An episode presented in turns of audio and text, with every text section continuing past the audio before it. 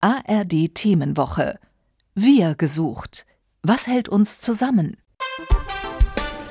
SWR 2 Forum.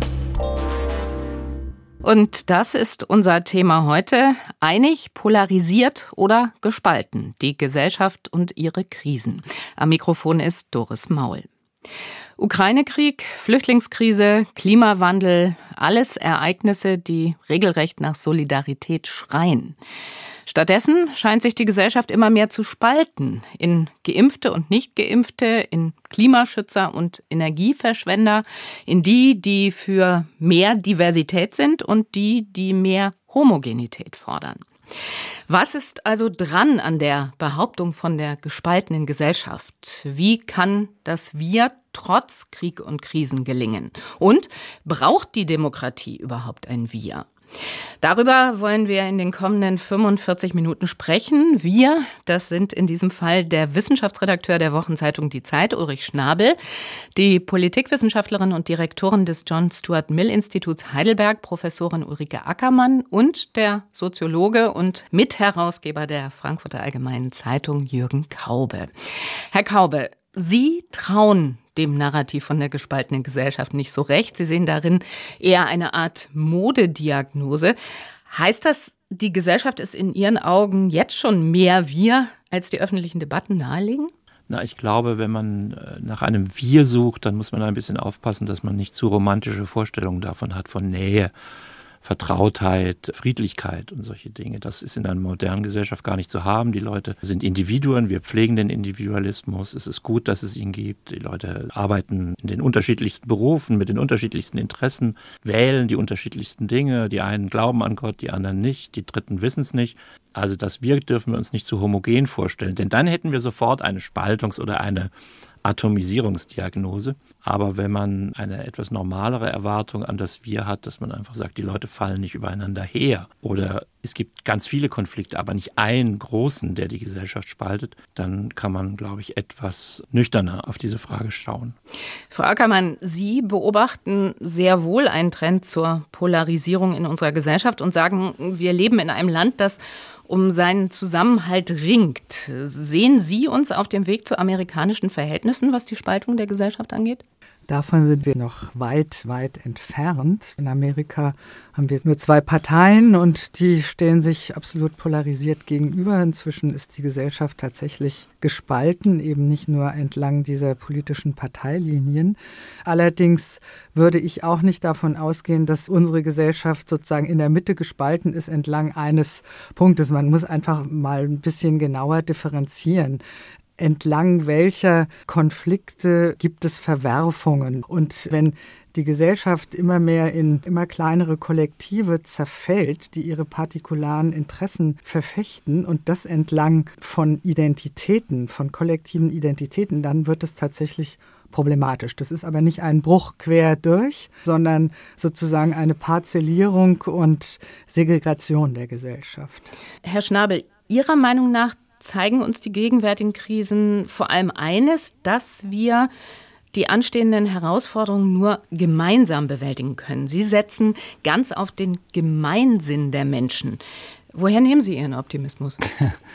Dazu möchte ich vielleicht zunächst an Herrn Kaube anschließen, der ja sagte, wir sollen uns das Wir nicht so romantisch vorstellen. Da stimme ich ihm absolut zu. Und mit Gemeinsinn ist auch nicht, um gleich mal ein Missverständnis vorzubeugen, nicht gemein, dass alle einer Meinung seien oder dass wir eine kollektive Gleichschaltung hätten. Es ist eher im ursprünglichen Sinne Common Sense, Sinn für die Gemeinschaft, aber auch gesunder Menschenverstand. Jetzt haben Sie aber noch nicht auf meine Frage geantwortet, woher nehmen Sie Ihren Optimismus? Welchen Optimismus meinen Sie? Dass es einen solchen Gemeinsinn tatsächlich entweder schon gibt oder geben könnte. Also ich sage, dass wir den Gemeinsinn brauchen und ohne ihn diese Krisen nicht bewältigen können. Das heißt noch nicht, dass es ihn zwangsläufig geben wird. Ich bin, sagen wir mal, vorsichtig optimistisch. Ich sage nicht, wir werden alle in Zukunft völlig gemeinsinnig denken, aber es ist klar, dass uns die Herausforderungen der Zeit so ein Denken abnötigen. Mhm. Also bevor wir im zweiten Teil dieser Sendung darüber nachdenken, wie wir diesen Gemeinsinn, dieses Wir erreichen können oder vielleicht in Teilen doch schon erreicht haben, kommen wir natürlich nicht umhin, über die Frage zu reden, gespalten oder nicht gespalten. Frau Ackermann, wie analysieren Sie das? Wo verlaufen die Hauptfragmentierungen momentan in der Gesellschaft? Nehmen wir mal die Wertekonflikte, die anstehen. Da hat man ja deutlich gesehen, dass tatsächlich sozusagen der Riss fast durch die ganze Gesellschaft durchging in den Debatten über die Migrationskrise, mitten in der Migrationskrise. Meinen Sie 2015, Entschuldigung, oder meinen 2015. Sie jetzt? Mhm. Und die Spaltung wurde umso tiefer, je weniger tatsächlich öffentlicher Diskussionsraum da war. Wir haben in Erinnerung, dass auch unsere damalige Kanzlerin Merkel diese Debatten für falsch gehalten hat. Also das sind politische Umgehensweisen, die Polarisierung verschärfen. Und ich bin der Meinung, wenn wir jetzt in den nächsten Jahren wieder mit einer kräftig anwachsenden Zahl von Flüchtlingen aus unterschiedlichen Ecken der Welt zu rechnen haben, wird dieses Thema auch wieder auf der Agenda stehen. Aber es geht natürlich sehr wohl auch um Verteilungskämpfe, nämlich dass dann ein Teil der Bevölkerung Angst haben könnte, dass sie zurückgedrängt werden. Wir haben zwar jetzt im Moment keine Arbeitslosigkeit, aber auch das wird sich noch mal verändern in den nächsten Jahren mit der Wirtschaftskrise, mit der wir zu rechnen haben infolge des Krieges Russlands mhm. gegen die Ukraine und so weiter und so fort. Mhm. Also das heißt, wir sind da noch nicht draußen. Also Sie haben jetzt äh, zwei Beispiele genannt, Migrationskrise und Verteilungskämpfe, Herr Schnabel. Obwohl Sie für die Wiederentdeckung des Gemeinsinns oder für die Schaffung des Gemeinsinns plädieren, äh, sehen Sie auch, dass die westlichen Demokratien hier und heute mit gesellschaftlicher Polarisierung kämpfen. Wo tun sich denn Ihrer Wahrnehmung nach die tiefsten Gräben auf momentan? Naja, es gibt natürlich verschiedene Felder. Flüchtlinge wurden schon genannt. Die Corona-Krise war auch so ein Punkt, wo es einen gewissen Dissens gab. Ich möchte da nicht unbedingt von der Spaltung sprechen. Die suggeriert ja, es gäbe so zwei gleich große Lager.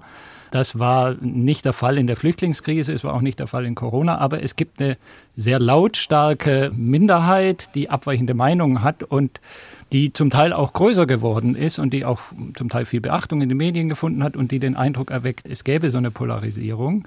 Was mich aber ehrlich gesagt mehr besorgt, ist so ein Grunderodieren des demokratischen Verständnisses. Es gab kürzlich eine Umfrage von Allensbach, in der die Leute gefragt wurden, ob sie das Gefühl hätten, in einer Scheindemokratie zu leben. Und 30 Prozent sagten ja, also der Bürger hat nichts zu sagen, wir lebten in einer Scheindemokratie. Das finde ich extrem bedenklich, weil das geht wirklich an die Fundamente unseres demokratischen Systems. Und diese Tendenzen besorgen mich sehr, weil das etwas ist, was wir in den USA quasi vorbildlich sehen, also vorbildlich im negativen Sinne, mhm. wo das hingehen kann. Ja, wir sind zum Glück davon noch weit entfernt, aber diese Tendenzen sind da. Ich glaube auch, dass die sozialen Medien da eine enorme Rolle spielen, weil sie unterschiedliche Echokammern schaffen. Also früher gab es irgendwie so ein eine gemeinsame Informationsbasis und die bröckelt heute. Also da hat man Corona gemerkt, wenn Sie mit Leuten reden, die haben ganz andere Fakten, die sind in einer anderen Welt unterwegs. Und diese Parallelwelten, das ist etwas, was mich wirklich besorgt. Aber das ist ja ein prinzipielleres Problem. Also die Studien, die mein Institut gemacht hat, die zeigen seit Jahren, dass die Kluft zwischen der Bevölkerung und der politischen Klasse einerseits aber auch zwischen der Meinung der Bevölkerung und dem, was Leitmedien und im öffentlich-rechtlichen Rundfunk als Meinung äh, dargelegt wird, dass diese Kluft größer geworden ist. Also es geht im Prinzip um ein Verlust von Vertrauen, jetzt insbesondere in die Volksparteien. Das sehen wir ja auch an den Wahlergebnissen in den letzten Jahren. Wechselwähler nehmen zu, aber vor allen Dingen auch der Rückgang zum Teil der Wahlbeteiligung. Und das sind ja nun Probleme, die nicht irgendwelchen kleinen Gruppen und Rechten und so weiter zuzueignen sind, sondern das sind prinzipiellere Probleme, über die man sich natürlich Gedanken machen muss. Woran liegt das? Warum kommt es zu diesem Auseinanderdriften? Und muss das natürlich genau untersuchen. Mich würde noch mal interessieren, Herr Kaube, ob Sie auch so besorgt sind, denn diese behaupteten Spaltungen der Gesellschaft sehen Sie nicht, obwohl Ihr jüngstes Buch den Titel Die gespaltene Gesellschaft trägt. In einem Interview haben Sie kürzlich von der Angstlust am Spaltungsnarrativ gesprochen. Was ist das für eine Lust? Naja, also nehmen wir mal die gerade angesprochenen Wechselwähler. Warum sollte denn das ein Hinweis darauf sein, dass die Leute das Vertrauen in die Demokratie verloren haben? In das heißt, Volksparteien. Das heißt doch, ja, aber das ist doch nichts Schlimmes. Ja. Dann haben halt alle Parteien 20 Prozent, mhm. dann müssen sie miteinander koalieren. Das führt eigentlich gewisserweise auch zu Zusammenhalt. Und wir haben extreme Strömungen, also die man sich ja erstmal am politologischen Schreibtisch gar nicht vorstellen würde, dass jemand in einem Jahr die Linke wählt und vier Jahre danach die AfD oder die AfD und vier Jahre danach die SPD. Die extreme Wechselwählerneigung der Deutschen, da sind wir auch Vorreiter fast in der Welt, also mit fast 50 Prozent Wechselwählern, ist genau das Gegenteil zu den Vereinigten Staaten, also der politischen Polarisierung. In den Vereinigten Staaten sagen 50 Prozent der Wähler, die Wahl war gestohlen. Und wie viele Leute sind aufs Kapitol marschiert? 1000. Hm. Das ist für ein Volk, ich weiß nicht, 280 Millionen hm. oder so, ein absolut geringer Prozentsatz. Ich würde die Polarisierung und die Gehässigkeit, die Feindschaft anstatt Gegnerschaft der politischen Parteien in den USA nicht bestreiten. Aber man muss doch sagen, stellen Sie sich vor, 50 Prozent der Deutschen würden denken, die Wahl ist gestohlen. Nein, also deshalb sage ich ja auch ganz klar, wir sind nicht genau auf dieser Schiene, und der politischen Rest, Schiene, und der Rest, finde ich, sind, Amerika. Der Rest, finde ich, sind die üblichen Konflikte. Die einen sagen mehr Flüchtlinge, die anderen sagen weniger. Dann gibt es wieder eine riesige Menge, die indifferent ist. Die werden immer ein bisschen außen vor geladen in den Umfragen, weil die Leute eben zwei Möglichkeiten haben anzukreuzen und meistens nicht die Spalte Desinteresse dasteht. Und ein Argument, finde ich, ist ganz wichtig. Wir schaffen es ja nur ganz selten, einen Konflikt, den wir in irgendeiner Rolle haben, also als Wähler, als Autofahrer, als Eltern oder so, den rüber zu transportieren in andere Rollen und zu sagen, das, was mir als Wähler nicht passt, das nehme ich auch an den Arbeitsplatz mit. Ich bin nicht bereit, mit einem SPD Menschen zusammenzuarbeiten. Das kennen wir ja gar nicht.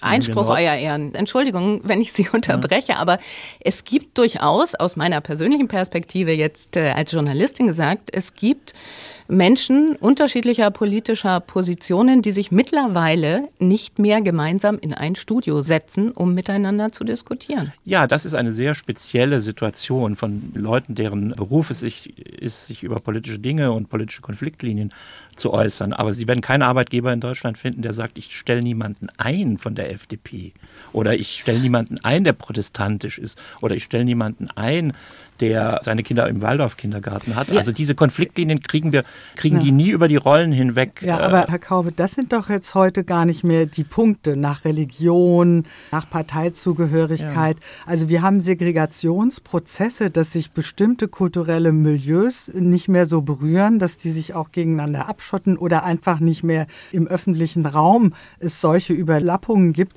entlang ganz anderer Fragen. Also, also das ist jetzt, wir müssen nur aufpassen, dass wir den Herrn Schnabel nicht ganz ausboten. Ja, der ist nämlich auch ich, noch da. Ich höre Ihnen jetzt so, so ein bisschen mhm. aus der Ferne zu und denke mir, ich glaube, wir müssen uns mal verabschieden von dieser Frage, ist die Gesellschaft nun gespalten oder nicht, weil ich habe den Eindruck, da sind wir uns eigentlich alle relativ einig, dass es eine absolut gespaltene Gesellschaft, so wie etwa in den USA, hier nicht gibt. Dass es aber Tendenzen gibt, die äh, zu einem Auseinanderdriften führen, die auch mit einem Verlust an Gemeinschaftsgefühl zu tun haben. Ich glaube, das ist unbestreitbar. Es gab diesen schönen Text in Ihrer Zeitung, Herr Kaube, von Frau Enke unter der Überschrift, Sie nennen es Freiheit, in der sie sich unter anderem mit Richard David Brecht und seinem Eintreten für die individuelle Freiheit während der Corona-Krise beschäftigt hat. Und da kam ja ein Impuls durch, ja, also so, ich lasse mich doch in meiner Freiheit nicht beschneiden von irgendwelchen Verordnungen. Also, dass man die individuelle Freiheit als höchsten Wert Wert ansetzt und kein Verständnis mehr dafür hat, dass individuelle Freiheit ja nur in einem kollektiven Rahmen gedeihen kann. Ich brauche ja eine gewisse Struktur, ich brauche demokratische Institutionen, die diese individuelle Freiheit garantieren. Und ich glaube, dieses Verständnis, also wenn das selbst bei einem so klugen Kopf wie Richard David Brecht nicht mehr da ist, dann finde ich, ist das schon besorgniserregend, weil der natürlich für eine große vielleicht schweigende Gruppe von Menschen spricht, die das genauso sehen. Aber sind Aber wir da nicht genau an dem ja. Punkt identitätspolitischer Debatten? Also dieser Punkt, der vorhin auch schon kurz von Frau Ackermann angerissen wurde und den Sie ja auch thematisieren, Frau Ackermann, in Ihrem neuen Buch, Die neue Schweigespirale, wie die Politisierung der Wissenschaft unsere Freiheit einschränkt. Da beschäftigen Sie sich ja gerade mit der Dynamik identitätspolitischer Debatten und auch mit der Entstehung von Opferkollektiven.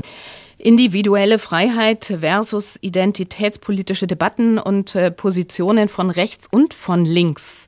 Wie gravierend ist das für die Segmentierung unserer Gesellschaft? Darin sehe ich im Moment die größte Gefahr. Also nicht auf der Ebene der Interessenskonflikte und Verteilungskämpfe, sondern das ist ja ein relativ neues Phänomen, im Übrigen aus Amerika kommt und ursprünglich auch einen guten Ansatz hatte, dass nämlich Minderheiten für ihre Rechte kämpfen, Emanzipationsbewegungen, aber das ist irgendwann ins Ideologische umgekippt, dass immer mehr Gruppen sich als Opfer gegenüber einer Tätergesellschaft sehen. Und die Tätergesellschaft, das sind die weißen kapitalistischen Männer, die Schuld auf sich geladen haben mit ihrer kolonialen Vergangenheit und die Zug um Zug sich organisieren, über sich forschen. An den Universitäten kann man das ganz besonders beobachten, aber sich nicht mehr als Teil der großen Gesellschaft sehen, die über Jahrhunderte entstanden ist mit unseren demokratischen Rechten und Freiheiten und Institutionen, sondern sich regelrecht gegen diese Gesellschaft äh, positionieren, sich als Opfer positionieren, die Leid erfahren haben in der Vergangenheit bis in die Gegenwart hinein, aber im Prinzip in Frage stellen unser Verhältnis zwischen Staat und Bürger und Individuum und Gesellschaft, die sich sozusagen im Kollektiv sehen. Und das ist natürlich eine Kampfansage gegenüber dem, so wie wir uns verstehen, nämlich dass alle Bürger vor dem Recht gleich sind, unabhängig von ihrer Hautfarbe, unabhängig von ihrem Geschlecht und unabhängig von ihrer Religion. Und da muss man schauen, wie man überhaupt noch reden kann. Was ist denn da an Konsens überhaupt da? Oder wie klug kann man da überhaupt Konflikte bewältigen und sich, sich begegnen? Aber Frau Ackermann, wie groß sind denn diese Gruppen? Also mein Eindruck ist, dass es doch zwar sehr lautstarke, aber doch eher kleinere Gruppen sind, die da für jeweils ihre eigenen Identitäts Werte oder Rechte einstehen. Also ich nehme mal jetzt die Untersuchung des Soziologen Steffen Mau zur gespaltenen Gesellschaft, mhm. in dem unter anderem auch die Frage gestellt wurde, wie die Menschen mit dem Gender-Sternchen umgehen oder wie sie das finden. Und da zeigt sich, dass eigentlich eine sehr große Mehrheit in Deutschland einer Meinung ist. Das ist ja das Paradoxe. Das ausgeht von einer kleinen Minderheit. Deshalb habe ich nun auch ausdrücklich von der Schweigespirale gesprochen. Die funktioniert ja so, dass eine lautstarke kleine Minderheit in einer Weise auftritt, wenn sie trifft auf eine erstmal schweigende Mehrheit und Sachen durchsetzt, durchsetzt und man hat dann den Eindruck, als sei das die Mehrheit. So ist es nicht. Aber wenn mittlerweile für die ganzen Abschlussarbeiten und Klausuren an den Hochschulen die geschlechtergerechte Sprache mit allen Sternchen und Neuen, die hinzukommen, verpflichtend wird. Das ist ja eine Ente. Das ist ja eine einfache, wenn, muss man wenn, mal sagen. Wenn im, öffentlichen Dienst, wenn im öffentlichen Dienst in den Behörden über die Gleichstellungsstellen diese Sprachpolitik durchgesetzt wird, über die nirgends demokratisch entschieden worden ist und die Gremien, die für Sprache bei uns im Land zuständig ist, die sich da eher skeptisch geäußert haben, fragt man sich, warum entsteht plötzlich so ein Druck, auch Konformitätsdruck, Sachen durchzusetzen, die die Mehrheit der Bevölkerung so nicht möchte. Mhm, aber also ich möchte jetzt nicht Bias, ausschließlich ja. über die Gendersprache reden, denn diese identitätspolitischen Debatten, die durchziehen ja durchaus die ganze Gesellschaft. Also man sieht, Kunst wird gecancelt, weil sie kolonialistisch oder sexistisch ist. Dann auch die Konflikte, die identitätspolitischen Debatten, die sich aus Diversität ergeben, also zum Beispiel zwischen Transgender-Menschen und Feministinnen.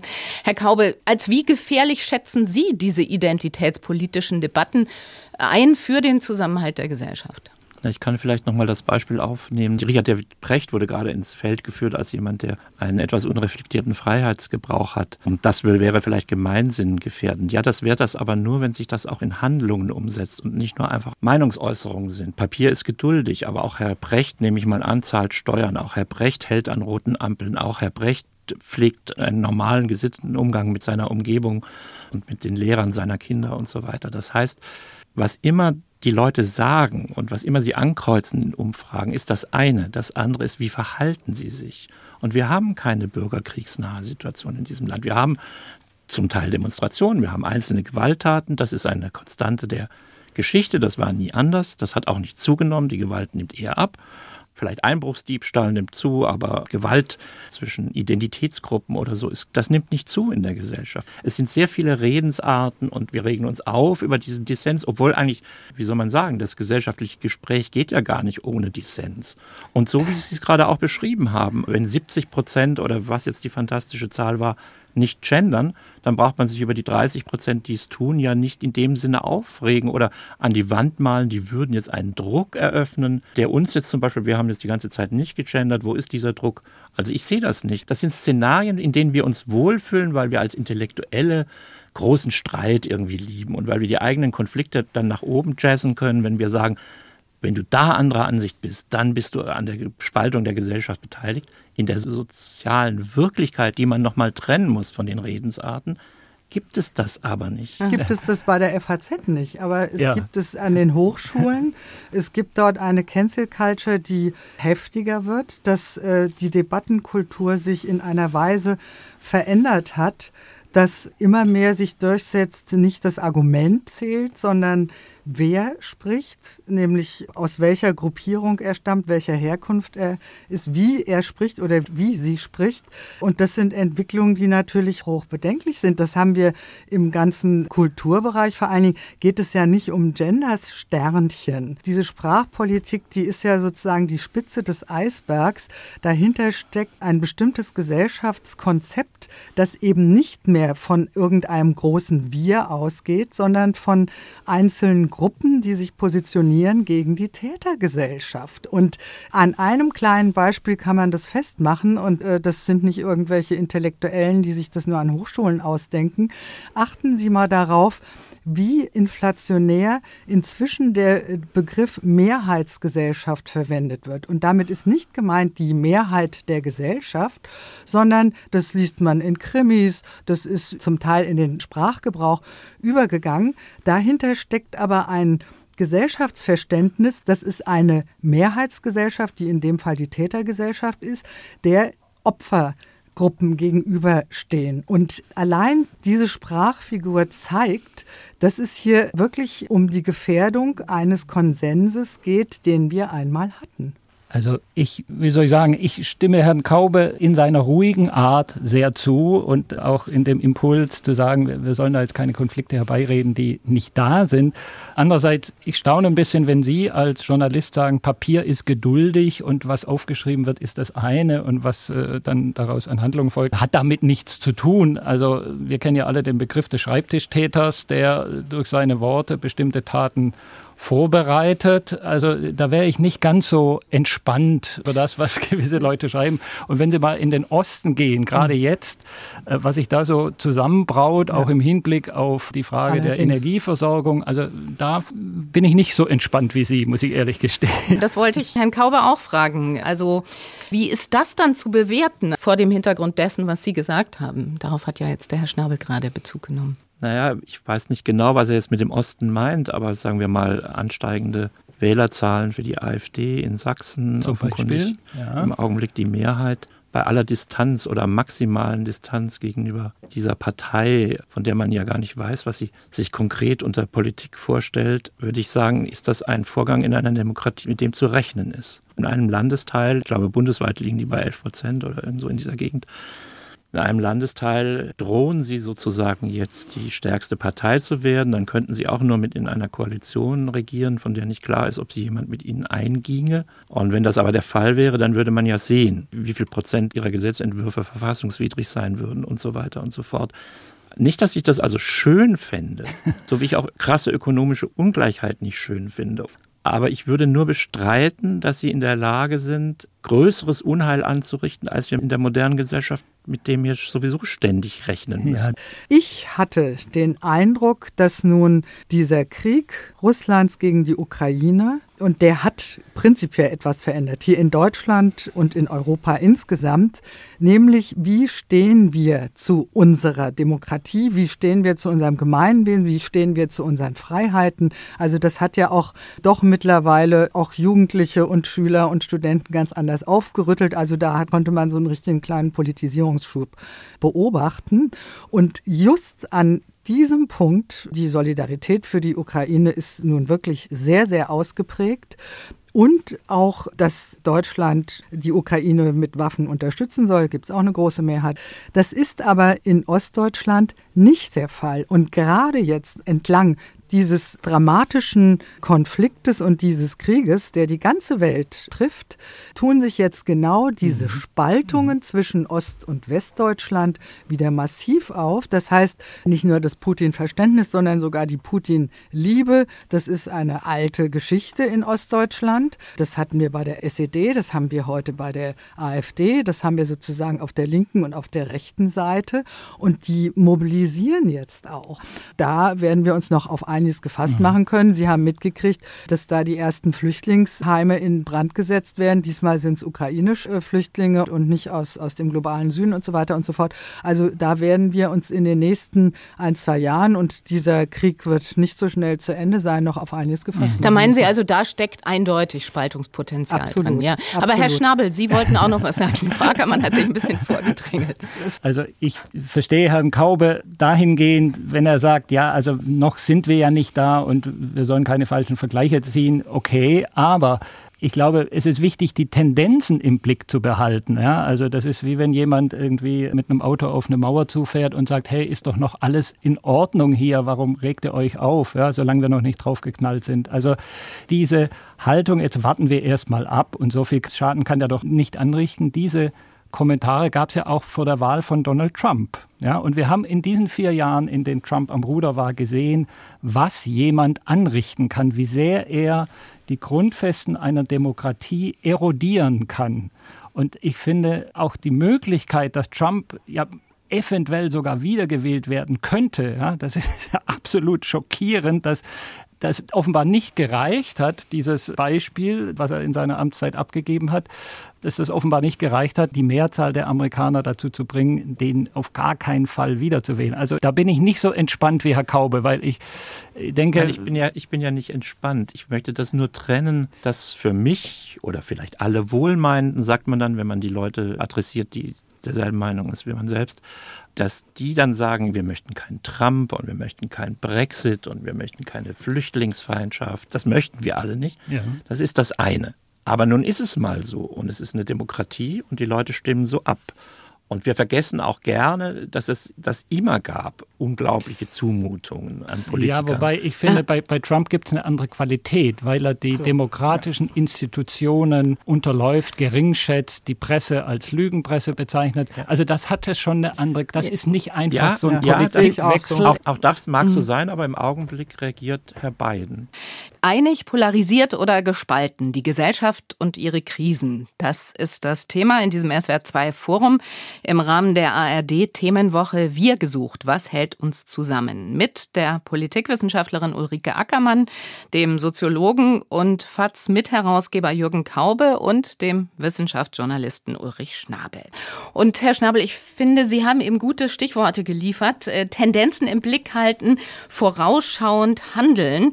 Nachdem wir über die verschiedenen Positionen zur Spaltung bzw. Fragmentierung, Segmentierung der Gesellschaft gesprochen haben, bis hierher und dabei nicht ganz auf einen Nenner gekommen sind, lassen Sie uns jetzt noch mal für die verbleibende Zeit auf das Wir schauen. Wir gesucht. Und da haben Sie ja im Prinzip das Buch zur Sendung geschrieben mit Ihrem Zusammen, wie wir mit Gemeinsinn globale Krisen bewältigen können. Was genau stellen Sie sich vor? Was könnte uns zusammenhalten oder hat das Potenzial? Ja, ich glaube, zentral ist erstmal ein Verständnis dessen, wie sehr wir zusammenhängen. Und zwar zusammenhängen im weitesten Sinne. Zum Beispiel bei dieser Sendung sind ja nicht nur wir, die wir hier miteinander reden, da sitzen Techniker, da sitzen die Hörer dabei, wir sind ein großes Netz und ohne einander könnten wir nichts bewirken. Und ich glaube, dieses Verständnis der Vernetztheit, ist in dieser sehr individualisierten Gesellschaft, Herr Reckwitz spricht ja von der Gesellschaft der Singularitäten, das ist so ein bisschen verloren gegangen. Und eigentlich geht mhm. es mir in meinem Buch darum, ein Bewusstsein für diese Vernetztheit wiederzuwecken. Ich habe da dieses schöne Bild von den Mammutbäumen in Amerika, die ja unglaubliche Individuen sind. Ja, die können mehrere tausend Jahre alt werden, über 100 Meter hoch, wahnsinnig beeindruckende Bäume. Und man würde denken, die haben enorm tiefe Wurzeln. Und tatsächlich sind die aber Flachwurzler. Die Wurzeln gehen nur etwa einen Meter tief in den Boden und man fragt sich, wie können die stabil stehen?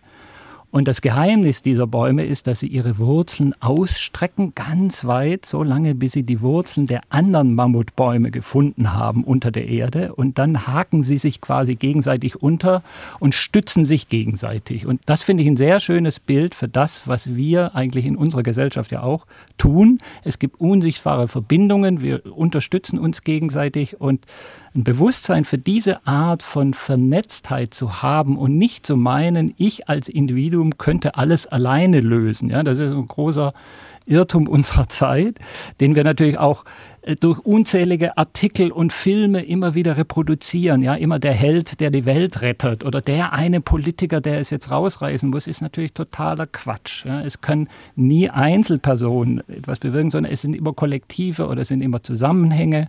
Dieses Bewusstsein, ich glaube, das ist das, was uns ein bisschen verloren gegangen Frau ist. Frau Ackermann, spricht Sie das an, dieses Bild, was der Herr Schnabel da gerade geschildert hat? Oder gibt es hm, für Sie noch einen anderen Kit sozusagen, der uns trotz aller Krisen und Konflikte verbindet? Dieser Netzwerkgedanke, den finde ich gut, weil er im Prinzip auch genau aufgreift, wie unsere Zivilisationsgeschichte so erfolgreich werden konnte. Norbert Elias hat es in seinen Büchern immer sehr schön beschrieben, dass über die Jahrhunderte soziale Regelwerke entstanden sind, die mehr sind als das, was wir in den Verfassungen festgelegt haben, was unsere freiheitlichen Ordnungen anlangt. Ralf Dahndorf sprach von den Ligaturen innerhalb der Gesellschaft. Also es sind Zusammenhänge und Bindungen, die über den reinen Gesellschaftsvertrag und die Verfassung, die uns natürlich als Grundlage dient, auch für unsere freiheitlichen Lebensstile, ist es natürlich mehr. Aber ich warne davor, wenn wir von Wir-Gefühl reden, da möchte ich nochmal anknüpfen, was Herr Kaube eingangs sagte, das kann kein Zurück sein in solche kuscheligen Kollektive, aus denen wir ja nun gerade über Jahrhunderte uns mühsam herausgearbeitet haben. Also Stämme, Stände, Glaubensgemeinschaften, die alles andere als plural waren. Also dieser Individualisierungsprozess, der ging ja nicht einher, dass der Gemeinsinn völlig verloren gegangen ist, sondern dieses feine Netz von Regeln, von Strukturen, von Kooperationen und Ausdifferenzierung macht natürlich genau unsere Lebensweise, aber auch unsere Gesellschaftsstruktur aus. Herr Kaube, wenn ich Sie richtig gelesen und verstanden habe, dann sagen Sie, der Zusammenhang moderner Gesellschaften kann nicht durch einen gemeinschaftlichen Sinn hergestellt werden. Wir brauchen kein gesamtgesellschaftliches Wir. Ist das richtig? Ja, ich denke, das Wort Wir bezieht sich ja doch häufig auf überschaubare Gruppen. Ich weiß nicht, ab 100 Leute würde ich sagen, ist es nicht mehr ein Wir unbedingt. Vielleicht noch im Fußballstadion beim gemeinsamen Singen. Aber Nationalstaaten unserer Größe bestehen aus Leuten, die einander nicht kennen, die oft auch miteinander nichts zu tun haben. Und wenn man dann die Frage stellt, wodurch sind sie dann verbunden, dann würde ich ganz nüchtern sagen, durch Steuerzahlungen sind sie miteinander verbunden. Es gibt keine Zweckbindung der Steuern, die Politik macht damit irgendetwas. Jeder hat das Gefühl, er zahlt mehr, als er rausholt, aber niemand kann das beweisen. Und äh, es gibt keine Bilanz dieser Vorgänge.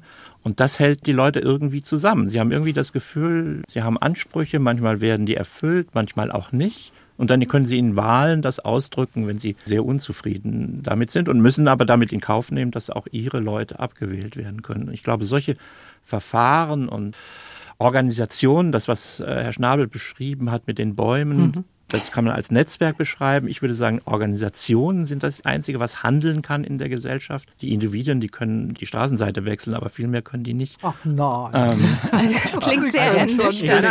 Ich finde das jetzt auch extrem nüchtern ja. von Herrn Kaube. Sie brauchen als Künstler ein Museum, Sie brauchen als Politiker eine Richtig. Partei, Sie brauchen ja. als Unternehmer eine Firma und eine Belegschaft. Sie brauchen als religiöser Mensch eine Kirche. Also ohne Organisation läuft gar nichts. Sich hm. darauf einzustellen, das fände ich einen vernünftigen Beitrag zur Friedlichkeit. Ich möchte noch eine Frage nachschieben. Was ist mit Gemeinsinn, mit Solidarität? Auch überflüssig?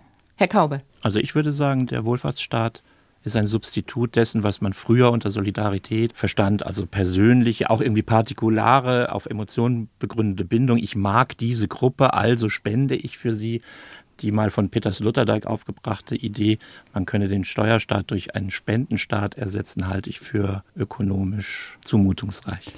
Also da muss ich jetzt widersprechen. Ich finde, Herr Kaube hat so ein dürres Gerippe gezeichnet dessen, was unsere Gesellschaft. Also das hat ja null Attraktivität und Strahlkraft. Und wenn das sozusagen. Aber es funktioniert. Ja, ja, aber wenn das alles wäre, was uns zusammenhalten würde, dann wäre es um den Zusammenhalt wirklich schlecht bestellt. Aber wir erleben ja momentan eine Situation, in der in Gestalt von Wladimir Putin nicht nur die Ukraine angegriffen wird, sondern auch unsere europäische Wertevorstellung, unsere europäische Kultur, die Vorstellung der offenen Gesellschaft. Das ist ja letztendlich das, was da in der Ukraine bekämpft wird, auf dem Spiel steht. Und in so einer Situation zu sagen, ja, also wir zahlen halt gemeinsam Steuern und das ist es dann, das finde ich, ist angesichts dieser historischen Herausforderung zu wenig. Also was uns eben auch zusammenhält, ist ein Verständnis oder eine Einigkeit darüber, dass wir hier Meinungsfreiheit wollen, dass wir Glaubensfreiheit wollen wollen und so weiter, diese ganzen Errungenschaften der Aufklärung, die sie in Russland ja nur sehr eingeschränkt haben. Und das im Bewusstsein zu haben, was da momentan auf dem Spiel steht und was uns da alles zusammenhält, und ich stimme Ihnen völlig zu, natürlich ist das in Organisation gegossen, das ist in ein Rechtssystem gegossen, aber diese Organisationen, die existieren ja nicht per se, sondern die müssen mit Leben gefüllt werden. Und wir haben nochmal das Beispiel Trump in den USA gesehen, wie solche Organisationen auch erodieren können. Also ich finde, da steht sehr viel mehr auf dem Spiel als nur das gemeinsame Steuern zahlen. Und dafür, glaube ich, brauchen wir ein Bewusstsein.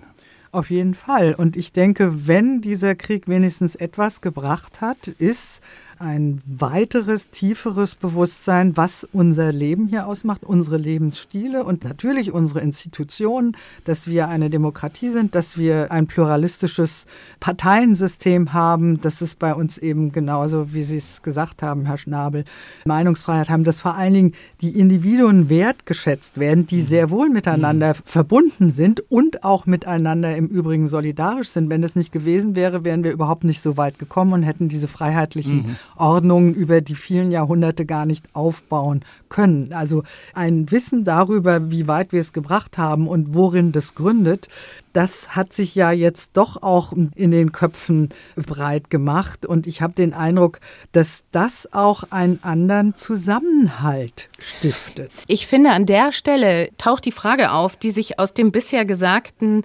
ableitet, nämlich, was sind eigentlich die Voraussetzungen für Solidarität? Also Tatsache ist ja, dass wir in den vergangenen Monaten durchaus Situationen gelebter Solidarität beobachten konnten. Also Stichwort Ahrtal-Flut, Stichwort ist schon gefallen, Ukraine-Krieg, wo Einzelne zum Beispiel jeden Tag in Berlin an den Bahnhof gegangen sind, um da ihre liebevoll geschmierten Schnittchen an die Geflüchteten zu verteilen.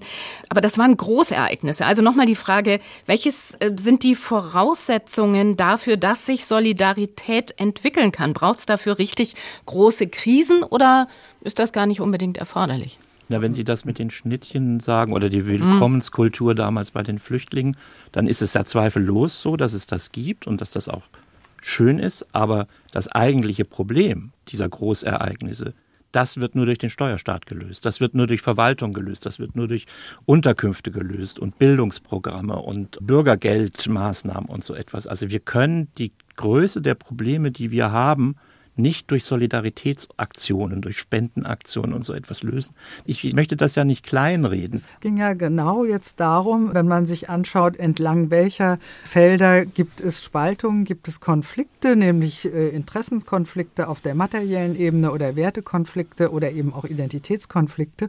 Und was wir jetzt beobachten angesichts des Krieges gegen die Ukraine und im Prinzip gegen uns, gegen den Westen, da geht es sehr wohl um Werte und daran sieht man, dass es nicht irgendwelche abstrakten Werte sind, sondern dass es hier um einiges geht, was wir verteidigen, was unsere Lebensweise ist, was auch unsere Institutionen sind, die angegriffen werden von außen, die aber zum Teil auch angegriffen werden von innen durch bestimmte Formen der Identitätspolitik, die beispielsweise genau diese westlichen Freiheiten prinzipiell nicht nur in Frage stellen, sondern hart kritisieren, den Kapitalismus kritisieren, die Demokratie kritisieren und im Prinzip zurück wollen zu einer Ständeordnung. Insofern haben wir schon Angriffe auf diese Ordnung und Auseinandersetzungen äh, darüber und die müssen wir führen. Ja, aber die müssen wir auch gleichzeitig zulassen, denn wenn Sie sagen, natürlich. wenn Sie sagen, Meinungsfreiheit ist äh, etwas, was ganz weit oben steht, dann ist das natürlich auch die Meinungsfreiheit dessen, der irgendwie mit dem Kapitalismus nicht viel ja, anfangen natürlich, kann. Ja, natürlich, natürlich. Diese Form der Auseinandersetzung, zivilen Auseinandersetzung,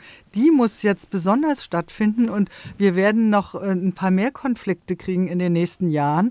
Umso wichtiger ist, dass wir vor Foren haben, dass diese Gesinnungskollektive, die sich nun gerade in den Social Media abschotten und in sich antiplural sind, dass wir das aufbrechen, dass vor allen Dingen viel mehr wieder face-to-face Diskussionen stattfinden und man über diese unterschiedlichen Werte debattiert, über die unterschiedlichen Interessen debattiert, auch über die unterschiedlichen Identitäten diskutiert und debattiert. Dafür müssen Räume her. Da bin ich voll bei Frau Ackermann. Diese widerstreitenden Foren oder diese widerstreitenden Meinungen wirklich auch zu thematisieren, das war ja etwas, was zum Beispiel während der Corona-Krise gefehlt hat. Also genau. das wurde ja nicht angesprochen. Also die, die, Politik hätte ja auch einfach mal diese Ängste, die da im Raum waren, die da von verschiedenen Gruppen geäußert wurden, also die einen, die Angst hatten, sich bei der Impfung irgendwelche Nebenwirkungen zu holen und die anderen, die Angst hatten äh, vor der Ansteckung, diese Ängste mal zu benennen und einfach sozusagen anzuerkennen, ohne dadurch auch unbedingt gleich diese Meinung zu teilen. Und ich glaube, wir brauchen mehr Streit ja, für mehr Gemeinsinn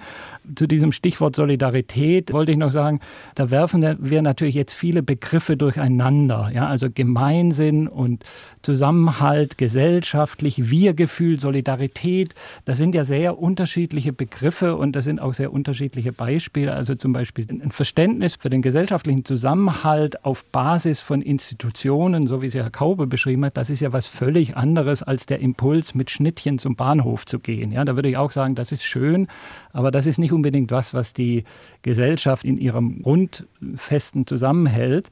Frau Ackermann hatte noch das Stichwort von den Angriffen benutzt. Und das möchte ich gerne aufgreifen, weil in der Tat Herr Kaube, ich bin momentan eigentlich noch relativ optimistisch, was unseren gesellschaftlichen Zusammenhalt angeht, aber ich sehe eben auch die Entwicklungen und die Tendenzen, die durchaus besorgniserregend sind. Und eine dieser Entwicklungen ist zum Beispiel das Auseinanderfallen der Informationsbasis, die gemeinsam geteilte Wirklichkeit dessen, was wir als Fakten gemeinsam anerkennen. Und das ist eine systemische Bedrohung, die wir viel stärker in den Blick nehmen. Aber jetzt gehen Sie einen Schritt zurück, Herr Schnabel. Wir sind kurz vor Ende und wie kriegen wir mehr Zusammenhalt hin? Ja, aber indem man, indem man solche Bedrohungen ernst nimmt und dagegen vorgeht. Das ist sicherlich richtig. Aber wie kriegen wir mehr Solidarität hin? Brauchst große Krisen, um Solidarität wirklich hervorzurufen? Im Rahmen der ARD-Themenwoche werden jetzt jetzt die vielen kleinen Wirs gezeigt. Also die Journalistenkollegen und Kolleginnen bühren da verschiedene Wir-Initiativen auf. Also kann es auch gelingen, eine Kultur des Wir zu schaffen und damit das Lernen durch Vorbilder zu fördern? Oder ist das zu idealistisch gedacht? Mhm. Dazu würde ich gerne noch mal von jedem von Ihnen ein Statement kriegen. Also ich bin, was diesen Punkt anlangt, sehr optimistisch. Ich denke, wir haben eine gut funktionierende Zivilgesellschaft in der gegenseitige Unterstützung praktiziert wird. Ich würde davor warnen, dass der Staat die Bürger zu Solidarität und zum mhm. Wir-Gefühl erzieht in pädagogisierender Art und Weise. Also ich denke, wir haben eine funktionierende Zivilgesellschaft und der Staat sollte sich enthalten, die Bürger sozusagen zu Solidarität zu erziehen. Herr Kaube. Ich würde das Wort wir immer nur für kleinere Gruppierungen für sinnvoll erachten. Also ich, ich fände es wünschenswert und man kann das auch sehen. Gut funktionierende Schulen zum Beispiel in Deutschland könnte man als Schulen bezeichnen, die häufig von einer Art Wir-Gefühl getragen sind. Dasselbe würde vielleicht auch für Familien gelten. Und wenn das friedlich geschieht und nicht ein Wir ist, das sich absetzt gegen die gegnerische Mannschaft, würde man im Sport sagen, dann fände ich das eigentlich einen wünschenswerten Zustand. Ich würde Frau Ackermann zustimmen, Solidarität lässt sich nicht von oben verordnen, schon gar nicht von der Politik, aber sie lässt sich vorleben. Ja, das ist ansteckend. Die Politik kann das stärker vorleben und das hat auch einen Effekt auf die Bürger auf jeden Fall. Wenn man das Gefühl hat, andere handeln auch solidarisch oder gemeinsinnig, dann regt mich das selbst an, ebenso zu handeln. Insofern finde ich, sind diese kleinen Wir-Initiativen absolut unterstützenswert, aber es braucht eben auch den richtigen politischen Rahmen, damit so etwas entstehen kann. Nicht durch Verordnung, sondern von unten. Einig, polarisiert oder gespalten, die Gesellschaft und ihre Krisen. Darüber haben wir in dieser SWR2 Forumsausgabe zur ARD Themenwoche Wir gesucht, was hält uns zusammen diskutiert. Ich bedanke mich bei meinen Gästen, dem Zeitjournalisten Ulrich Schnabel, der Politikwissenschaftlerin Ulrike Ackermann und dem Mitherausgeber der Frankfurter Allgemeinen Zeitung Jürgen Kaube für die angeregte und anregende Debatte und bei Ihnen für Ihr Interesse. Mein Name ist Doris Maul. Ich wünsche Ihnen noch einen schönen Abend.